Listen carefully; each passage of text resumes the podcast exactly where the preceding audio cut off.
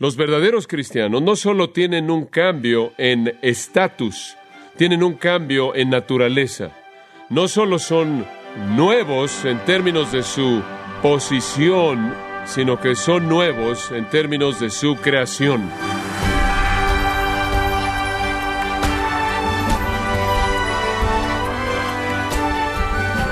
Estimado oyente, probablemente puede usted pensar en casos en los que atletas o artistas reconocidos fueron arrestados por abusar de las drogas o entraron en un problema de rehabilitación. Sin embargo, después de manifestar que ya se encuentran rehabilitados, continúan teniendo problemas una y otra vez, evidenciando que sus afirmaciones son incongruentes con la realidad. Bien, cuando usted dice una cosa pero sus acciones dicen otra diferente, usted tiene un problema. Sin embargo, algunas personas no ven ningún problema cuando una persona dice que es cristiana, aun cuando sus acciones, actitudes o estilo de vida no reflejan lo que la Biblia dice que deben reflejar, el carácter cristiano. Al pensar en esto, John MacArthur ha sido motivado a abordar el tema de lo que significa ser cristiano en su estudio titulado Liberado por Dios en gracia a vosotros. Permítame decirlo de una manera general. La salvación es un gran tema.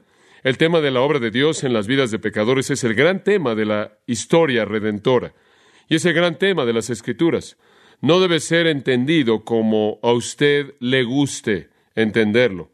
Debe ser entendido tal como Dios lo ha revelado. Hay tantos elementos tan ricos de la gran verdad de la salvación, pero están divididos, podría decir, en dos categorías.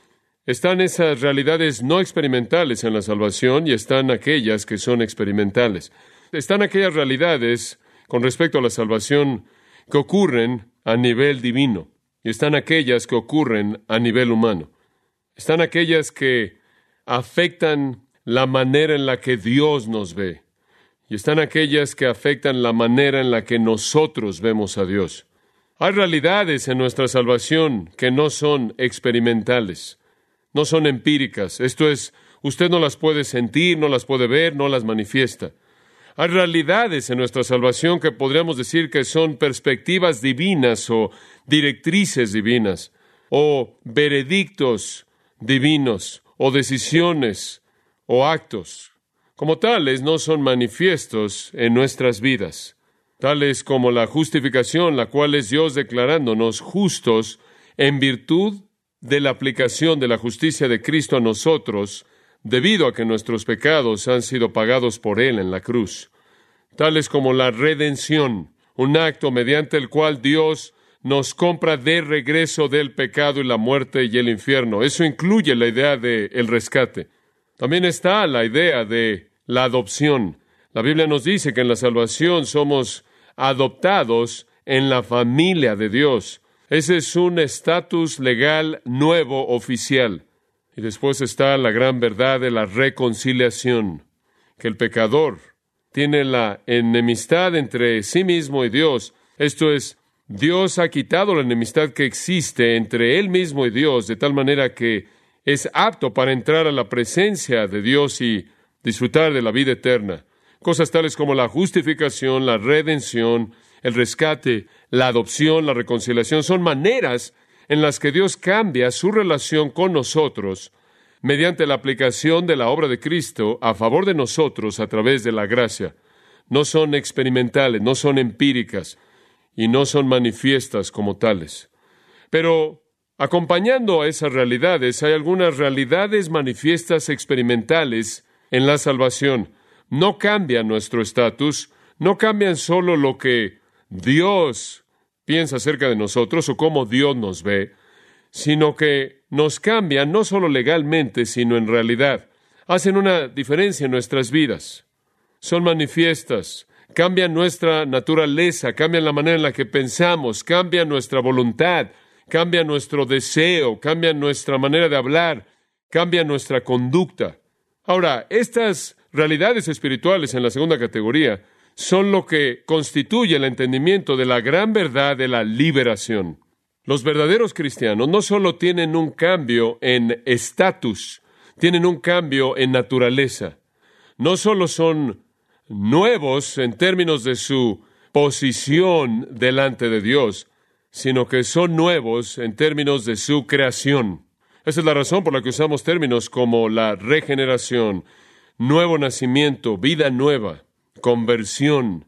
No solo disfrutamos de un cambio en estatus, sino también de un cambio en naturaleza. Y para entender la doctrina de la liberación en su totalidad, necesitamos entender el cambio dramático que se manifiesta en la vida de un alma liberada. Este es un asunto de importancia crítica en la vida de la iglesia. No hay nada más importante en la vida de la iglesia que poder distinguir entre quién es un verdadero cristiano y quién es uno falso. Saber quién es real y quién no lo es es crítico por varias razones. Uno, porque sabemos que al enemigo le gustaría sembrar en la iglesia tantos creyentes falsos como sea posible para extraer la vida de la iglesia, para hacer esa levadura que leuda toda la masa, esto es, ser como la manzana podrida y de esa manera pudrir el barril entero. Entonces al diablo le gustaría que la iglesia esté confundida acerca de quién es un verdadero cristiano, para que los cristianos falsos puedan vivir en un estado continuo de engaño y seguridad falsa. Cuando la iglesia no hace esta distinción, da lugar a la cizaña que el enemigo quiere sembrar, le permite a la gente continuar viviendo engañados, pensando que pertenecen a Dios cuando en realidad no pertenecen a Él, y literalmente destruye el gran impacto y el poder de la iglesia en el mundo cuando opera en su pureza verdadera de identidad. Entonces, en esta breve serie, Hemos estado viendo el asunto de quién es un cristiano al examinar este asunto de la liberación y en particular ese elemento de liberación que tiene que ver con el cambio en nuestra persona, el verdadero cambio que se lleva a cabo en un creyente. Debemos ser capaces de ver a alguien y ver las características manifiestas de la liberación. El primer elemento de la liberación que será manifiesto en la vida de un verdadero cristiano es que han sido liberados del error a la verdad. Han sido liberados del error a la verdad.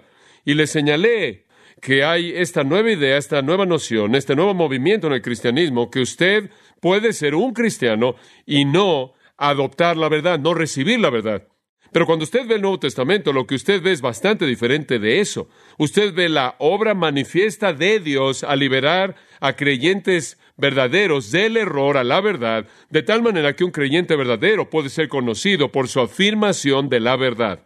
Regresemos a Colosenses capítulo 1. Este es el texto que vimos y este es el texto que necesita ser repetido en este comentario. Colosenses 1 lo llevo de regreso a los versículos 12 y 13. Dando gracias al Padre, esto claro es obvio, agradecemos a Dios por nuestra salvación, quien nos hizo aptos para participar de la herencia de los santos. Ahora eso sería forénsico, eso sería algo no experimental, ese sería un cambio en nuestro estatus, un cambio en nuestra posición. Pero se nos ha dado el privilegio de compartir en la herencia de los santos en luz. Ahora eso se vuelve experimental porque Él nos liberó de la potestad de las tinieblas y nos trasladó al reino de su amado Hijo. Hemos sido liberados de las tinieblas a la luz y la luz es sinónima de Jesucristo, quien dijo que Él es la luz del mundo. Hemos sido liberados de el dominio del error, las tinieblas siendo sinónimas del error, del dominio del error al dominio de la verdad, lo cual es sinónimo con el reino de su amado Hijo, quien en sí mismo es la verdad. Entonces, en primer lugar, una persona liberada ha sido liberada por el poder de Dios a través de la obra del Espíritu Santo del error a la verdad. La verdad es nuestro dominio. Entendemos la verdad. Creemos la verdad recibimos la verdad, nos aferramos a la verdad, obedecemos la verdad, amamos la verdad, proclamamos la verdad. E inclusive tomamos nuestra cruz y morimos por la verdad. La verdad es sinónima de Cristo, quien es el camino, la verdad y la vida, quien es la luz. Entonces, no es verdad decir que alguien va a ser incluido en el cielo, en el reino de Dios, que alguien tiene una relación verdadera con el Dios vivo, pero no cree la verdad. Solo hay una manera de entrar en una relación con Dios y eso es al ser librado del error a la verdad. Regrese conmigo a Juan capítulo 8 y le voy a recordar un capítulo muy importante y sobresaliente. Juan capítulo 8. Por cierto, este asunto de quién es un cristiano y quién no lo es, fue una verdad muy significativa e importante en la mente de Juan. Y por la inspiración del Espíritu Santo, él presta mucha atención a este asunto en su Evangelio, como también en su epístola. Pero en Juan, capítulo 8, versículo 32 dice, y conoceréis la verdad, y la verdad os hará libres. De regreso al versículo 31. Si vosotros permaneciereis en mi palabra, la cual es sinónima de la verdad, seréis verdaderamente mis discípulos. Un verdadero macetes alethos, un verdadero discípulo de Cristo, permanece en la palabra porque es la verdad lo que lo ha liberado del error. Es la verdad la que se encuentra en el corazón mismo de la liberación. Ahora pase al versículo 41. Los judíos están haciendo una profesión aquí. Dice, nosotros tenemos un Padre que es Dios. Eso es lo que muchos están diciendo en la actualidad. Oh, tenemos un Padre, todos adoramos al mismo Dios. No importa en dónde está usted en este espectro religioso, esta especie de panteón de punto de vista monoteísta. No importa en dónde está, todos tenemos un Padre, esto es Dios. Eso es lo que los judíos estaban diciendo y supongo que es algo razonable que profesar. Después de todo, creían en el Dios creador del Antiguo Testamento, creían en Elohim, Yahweh. Ellos creían en el Dios, quien era el creador, y el Dios, quien era el Dios del pacto, quien concedió el gran pacto a Abraham y los otros pactos, el Dios de Israel, el Dios de Abraham, Isaac y Jacob. Ellos dijeron, tenemos al mismo Dios, tenemos exactamente al mismo Dios. Y la mentalidad moderna del día de hoy es, oh, claro que ustedes tienen al mismo Dios. ¿No es maravilloso que todos tenemos al mismo Dios? ¿No es eso maravilloso? Y Jesús les dijo, si vuestro Padre fuese Dios, ciertamente me amaríais. Así de simple. Si alguien no ama a Jesucristo, Dios no es su Padre. Eso no podría ser más claro. Y cuando usted dice amar a Jesucristo, ¿qué quieres decir con eso? Quieres decir que usted ama a Jesucristo de la misma manera en la que ama a Dios, porque el versículo 42 dice, yo de Dios he salido y he venido. Amar a Cristo como usted ama a Dios. No me diga que usted adora al mismo Dios, a menos de que ama a Jesucristo como el Dios mismo. A menos de que usted crea lo correcto acerca de Cristo y se aferre al concepto correcto acerca de Cristo y lo ame. Usted no conoce a Dios, Dios no es su Padre, usted no tiene una relación con Dios. Ningún hombre, de hecho, viene al Padre sino por mí. De hecho, es muy serio. Versículo 44. De hecho, ustedes son de su padre. ¿Quién? El diablo.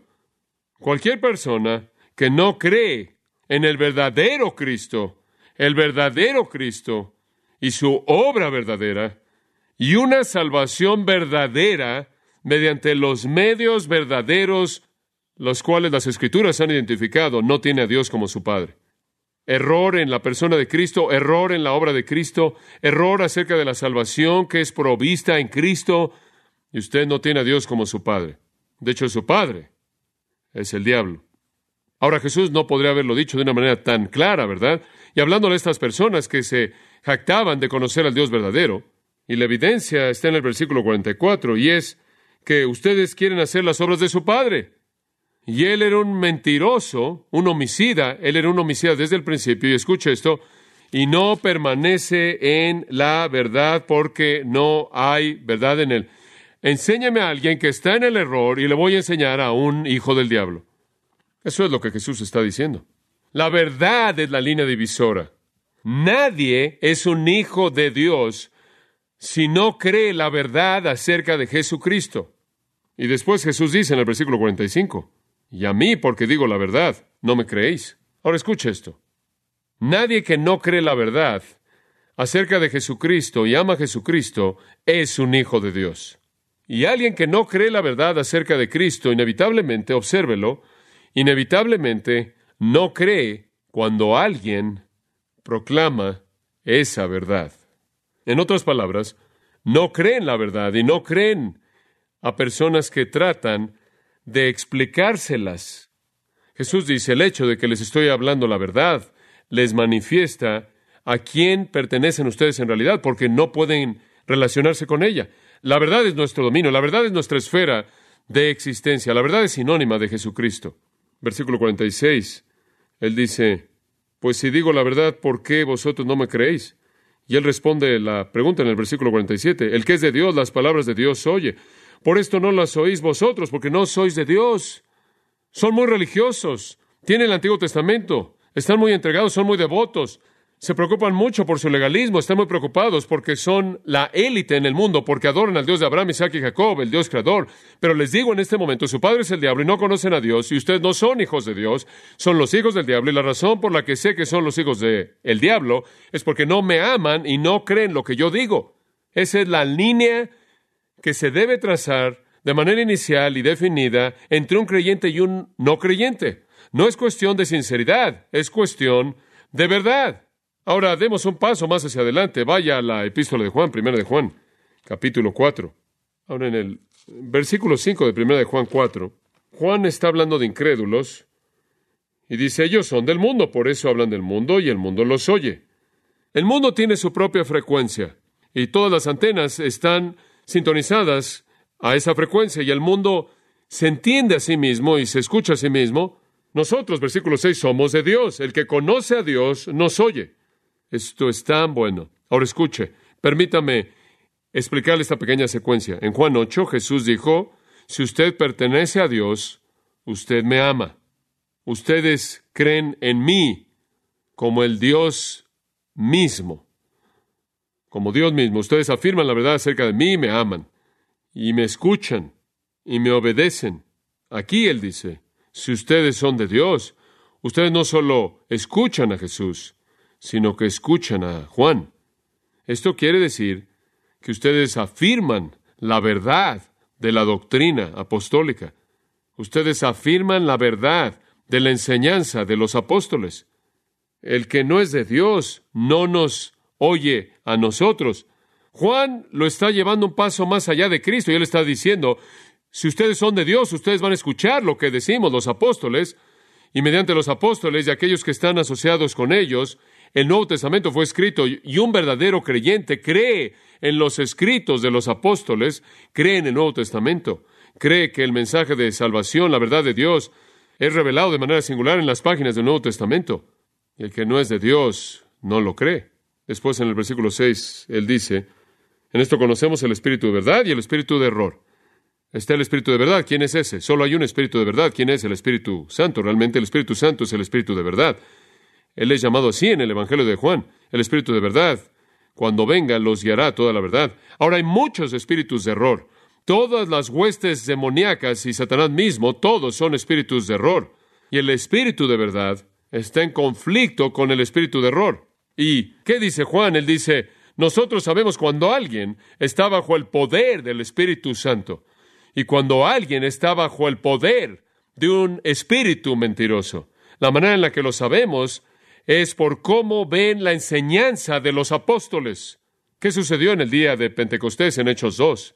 La gente fue salva en ese día, instantáneamente salvada. Estas personas judías en el día de Pentecostés, miles de ellos, como recordamos, fueron salvos en un día e inmediatamente dice que perseveraban en la doctrina de quién? De los apóstoles. ¿Cómo fue eso?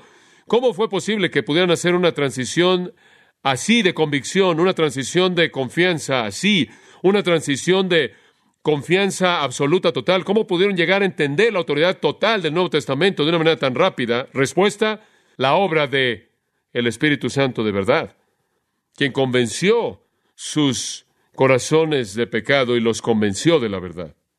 Entonces usted va a creer que Cristo es exactamente quien es revelado en las Escrituras y usted va a creer en Él al punto en el que usted lo ama, lo cual significa que usted le da lo que solo le pertenece a Dios, a quien debemos amar con todo nuestro corazón, mente, alma y fuerzas. No solo eso, usted va a creer y aferrarse a los escritos de los apóstoles, porque el Espíritu va a hacer eso en su corazón. Tenemos una unción, primera de Juan 2.27, de Dios. No necesitamos maestros humanos. La unción de Dios, el Espíritu Santo, nos enseña todas las cosas. El Espíritu de verdad lo guiará a toda la verdad. La unción, el Espíritu de verdad, va a enseñarle todas las cosas. Ese realmente no es el final. Vaya al versículo 7 y damos otro paso. Amados, amémonos unos a otros, porque el amor es de Dios. Todo aquel que ama es nacido de Dios y conoce a Dios. El que no ama no ha conocido a Dios.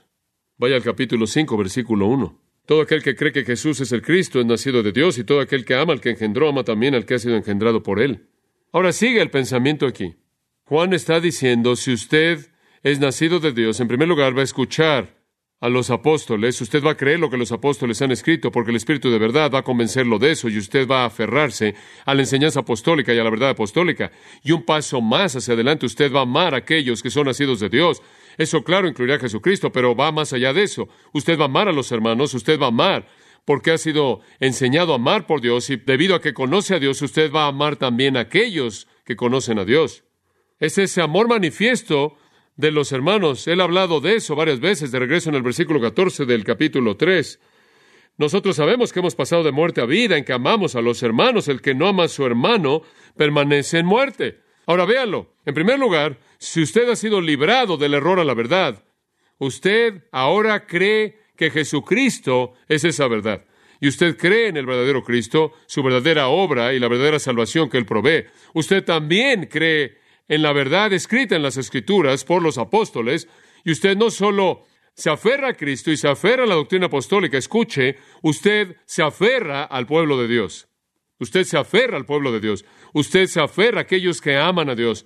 Ahí es donde está su hogar. Ahí es donde está su corazón. Ahí es a donde usted pertenece y el Espíritu de Dios, de manera maravillosa, lo ha colocado en el cuerpo de Cristo. De tal manera que usted tiene un amor hacia la iglesia y tiene una devoción hacia la iglesia, el verdadero pueblo de Dios. Ahora vea segunda de Juan. De nuevo, no puedo decir todo lo que quiero decir, pero creo que está usted comenzando a entender la idea.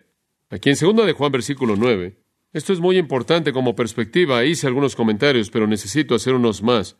Cualquiera que se extravía, de hecho, que va más allá de esto, esa es la idea, se sale de la reja. Hay cierta reja o muros en torno a la verdad, hay cierto cuerpo de verdad, hay cierto mandato de Dios, el verdadero mandamiento.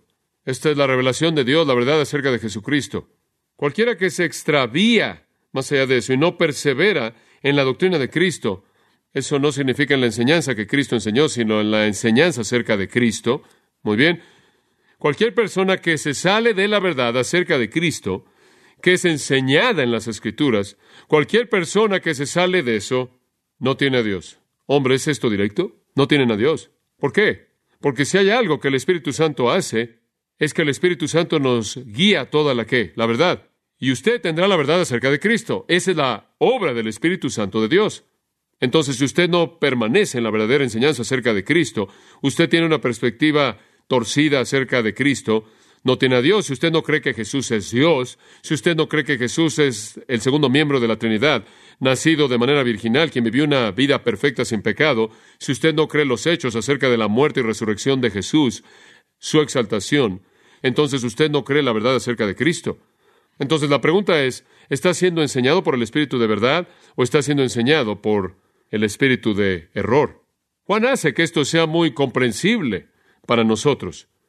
Ahora, él dice, cualquiera que se extravía, versículo 9, y no persevera en la doctrina de Cristo, la enseñanza verdadera bíblica de Jesucristo, la cual fue claro establecida en el Nuevo Testamento por los apóstoles y aquellos que estuvieron asociados con ellos, quienes escribieron bajo la inspiración del Espíritu. Si alguno no cree eso, entonces no tiene a Dios. Por otro lado, el que persevera, me encanta esa palabra, esto, esto no es alguien marginal, este es alguien que está aferrado, establecido en la verdadera enseñanza, ese sí tiene al Padre y al Hijo. Usted tiene la plenitud de Dios en Cristo cuando usted se establece en la verdad. Y después viene una advertencia en el versículo 10. Si alguno viene a vosotros y no trae esta doctrina, esto es algo que no es bíblico, algo que no es verdadero acerca de Cristo, que está más allá de la esfera de la ortodoxia, fuera de la esfera de la verdad, si alguien viene y trae esta enseñanza, no le recibáis en casa. Lo que significa es que no tenga ninguna asociación con ese individuo y no se coloque en una posición para acomodarse esa persona conforme van caminando en su vida. Usted sabe, los maestros que iban viajando y los oradores que iban viajando buscaban quedarse con personas y al aceptar esas personas habrían estado afirmando su ministerio. Este es un asunto de separación. No le dé la bienvenida en su casa, no lo salude, no significa que usted no le dice hola, significa que no le desea que le vaya bien. Usted ciertamente no los invita a pasar y les da una plataforma y dice, no son maravillosas, no tengo problema alguno con ellos, solo quiero abrazarlos a todos y y, como ustedes saben, estoy seguro de que todos vamos a terminar juntos en el cielo. Si usted los recibe y les desea que les vaya bien, versículo 11 dice, ha participado en sus malas obras. Usted ha ayudado y contribuido al espíritu de error, usted ha ayudado y contribuido al engaño. Entonces, cuando una persona es liberada, son liberadas del error a la verdad.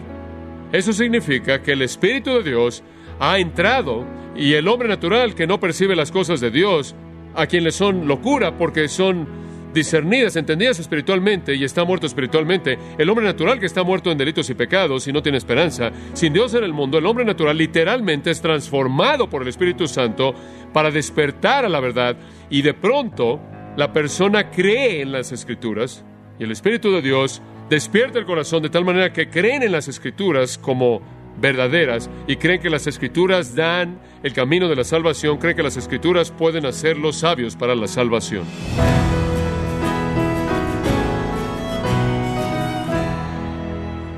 Ha sido John MacArthur ayudándole a comprender mejor lo que realmente significa ser cristiano, parte de su estudio titulado Liberado por Dios. Estimado oyente, tenemos disponible el nuevo libro titulado El Jesús que no puede ignorar, escrito por John MacArthur. Es un libro que lo expone a una perspectiva de 360 grados del Maestro. Puede adquirir el Jesús que no puede ignorar en gracia.org o en su librería cristiana más cercana.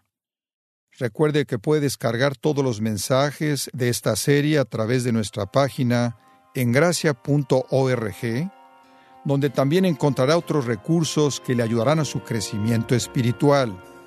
Si tiene alguna pregunta o desea conocer más de nuestro ministerio, como son todos los libros del pastor John MacArthur en español o los sermones en CD, que también usted puede adquirir, escríbanos y por favor mencione la estación de radio por medio de la cual usted nos escucha en gracia a vosotros. Es importante conocer no solo el país y ciudad de donde usted nos escucha, sino también la radio. Para quienes contactan nuestro ministerio por primera vez, pueden solicitar una copia del mensaje de promoción sin costo alguno, un mensaje por oyente únicamente. Si usted vive en los Estados Unidos o Puerto Rico, escríbanos a Gracia Vosotros, P.O. Box 4000, Panorama City, California 91412.